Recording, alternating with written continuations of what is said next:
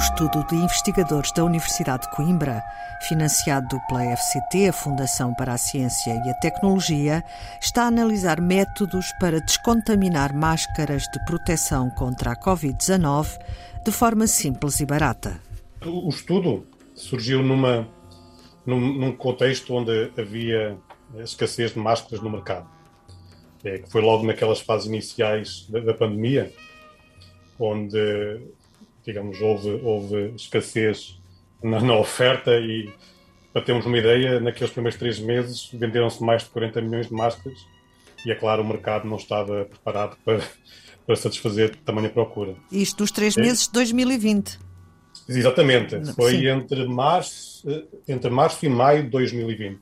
Portanto, houve, houve de facto restrições sérias uh, no acesso. Hoje, o que se verifica é que, de alguma forma, esse problema está mitigado, a, a capacidade produtiva eh, adaptou-se, a logística também, mas surge o problema ambiental. E, e, portanto, o que nós procurámos fazer neste estudo foi eh, dar um contributo eh, para resolver ambos os problemas, numa primeira fase 1, mas também a mesma solução se aplica ao, ao segundo problema numa segunda fase, com, com uma abordagem simples, eh, em termos das soluções propostas, eh, mas que também tivesse logo um, um efeito alavancador eh, relevante, ou seja, que se propagasse para a sociedade tanto quanto possível e, e que permitisse que as pessoas de alguma forma tivessem a sua vida normalizada e, sem, sem grandes interferências, mantendo, claro, a segurança das pessoas. Marco Reis, docente e investigador do Departamento de Engenharia Química da Faculdade de Ciências e Tecnologia da Universidade de Coimbra. Coordena uma equipa multidisciplinar e também contou com o trabalho do Centro de Investigação do Departamento de Engenharia Mecânica, que está a testar formas de descontaminação de vários tipos de máscaras. As máscaras cirúrgicas, as KN95 e as máscaras sociais, o tipo mais usado. Depois de feito um varrimento de métodos com este potencial, os cientistas focaram-se em três casos. Num caso, talvez um dos mais fáceis de perceber, que é a lavagem com hipoclorito de sódio, a vulgar lexívia, diluído, claro.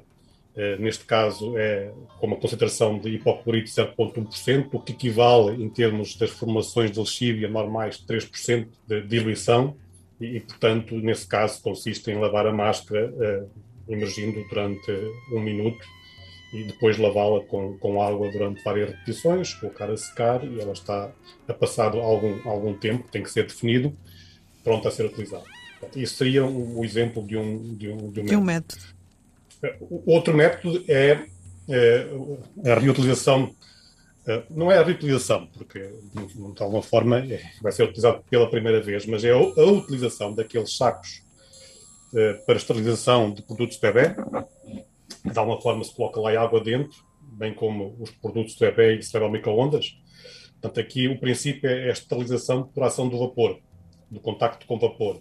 Portanto, aqui não há nenhum problema aparente com, com, com compostos químicos uh, e, e não, não levanta nenhuma perigosidade nesse sentido. A única questão que aqui é que a máscara não pode ter eh, partes metálicas para ir ao, para ir ao micro-ondas. É, e, portanto, é muito simples, coloca-se a, a, máscara com, com, a, com a quantidade de água prescrita dentro do saco, vai a micro-ondas a 800 watts e durante 3 minutos está, está o micro-ondas ligado, após o que a máscara é colocada a secar e, e após o processo de secagem está pronta a utilizar. E o terceiro protocolo é talvez aquele que requer a aquisição de um equipamento, não é talvez o mais indicado, de certeza, para as, para as famílias, mas já pode ser para lares, para pequenas e médias empresas que queiram descontaminar também mais em quantidade, e isso envolve uma câmara, onde é colocado um nebulizador, portanto, algo que faz um spray de, de peróxido de hidrogênio, que é a vulgar água, oxigenada, eh, e que com duas injeções, de alguma forma esse o, o, o método, é feita a descontaminação das máscaras que lá estão penduradas. E depois segue-se um processo de estabilização, de, de, secagem, digamos assim, e elas estão prontas a ser reutilizadas. Este aqui já, já envolve alguns aspectos tecnológicos, eh, mas também permite descontaminar mais em quantidade. Um maior Portanto, número. É para outro perfil de, de utilização. Antes de passar para uma fase de design e de recomendação, é preciso avaliar a eficácia destes métodos de descontaminação. Portanto, aqui o que nós colocámos foi alguns filtros um pouco mais exigentes do que noutros estudos desta, desta natureza, com o cumprimento, digamos, de três, de três eh, requisitos distintos. Um era, desde logo, a eficácia de descontaminação microbiológica. Ou seja, se nós lá colocarmos esporos de bactérias eh, antes do, do, do, tratamento, o tratamento tinha que ser eficaz em eliminá-los em, em, grande extensão. Portanto, esse é um, logo um dos requisitos à cabeça. O outro requisito é que, ao fazê-lo, não vai depois eh, prejudicar com a eficiência da máscara. E, portanto, com a, eficiência de filtração da máscara ou a sua permeabilidade, a sua respirabilidade. De alguma forma, as características de, de, de filtração das máscaras são preservadas. E, a um terceiro nível, também as próprias características mecânicas da máscara, as suas características físico-químicas de superfície, também não são alteradas profundamente só devido ao tratamento. Fizemos uma, uma análise a estes três níveis e para estes três tratamentos o, o que se verificou foi que eles, eh, de facto, com maior ou menor extensão, eram eficazes na descontaminação microbiológica, uns mais do que outros, mas todos eles suficientemente eficazes para cumprirem esse requisito, sem haver interferências de maior aos outros níveis. E, e portanto, cumpriram o critério, os critérios, digamos, básicos de viabilidade. O que quer dizer que, numa segunda fase, podem ser utilizados estes princípios para construir soluções que então podem ser propostas uh, ao público em geral. Quantas vezes poderemos voltar a usar as máscaras com estes métodos de descontaminação?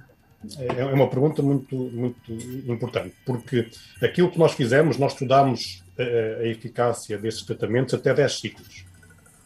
Uh, e aquilo que se verificou foi que, pela influência isolada dos tratamentos, não há nenhum, nenhum problema em utilizá-los durante testes. Mas aqui a nota relevante a fazer-se é que o que nós estudámos foi só a influência do tratamento nas características da máscara uh, durante testes. E, e, portanto, e, e provámos que não é por haver repetidamente se fazer uso destes tratamentos que há alguma, eh, digamos, algum prejuízo eh, relevante na, na, utilização das máscaras ou na, na, nas características eh, de, de proteção que elas têm, sim. Exatamente. Agora, entre esses 10 ciclos, há talvez a parte mais importante para a sua utilização, que é os estímulos mecânicos, não é?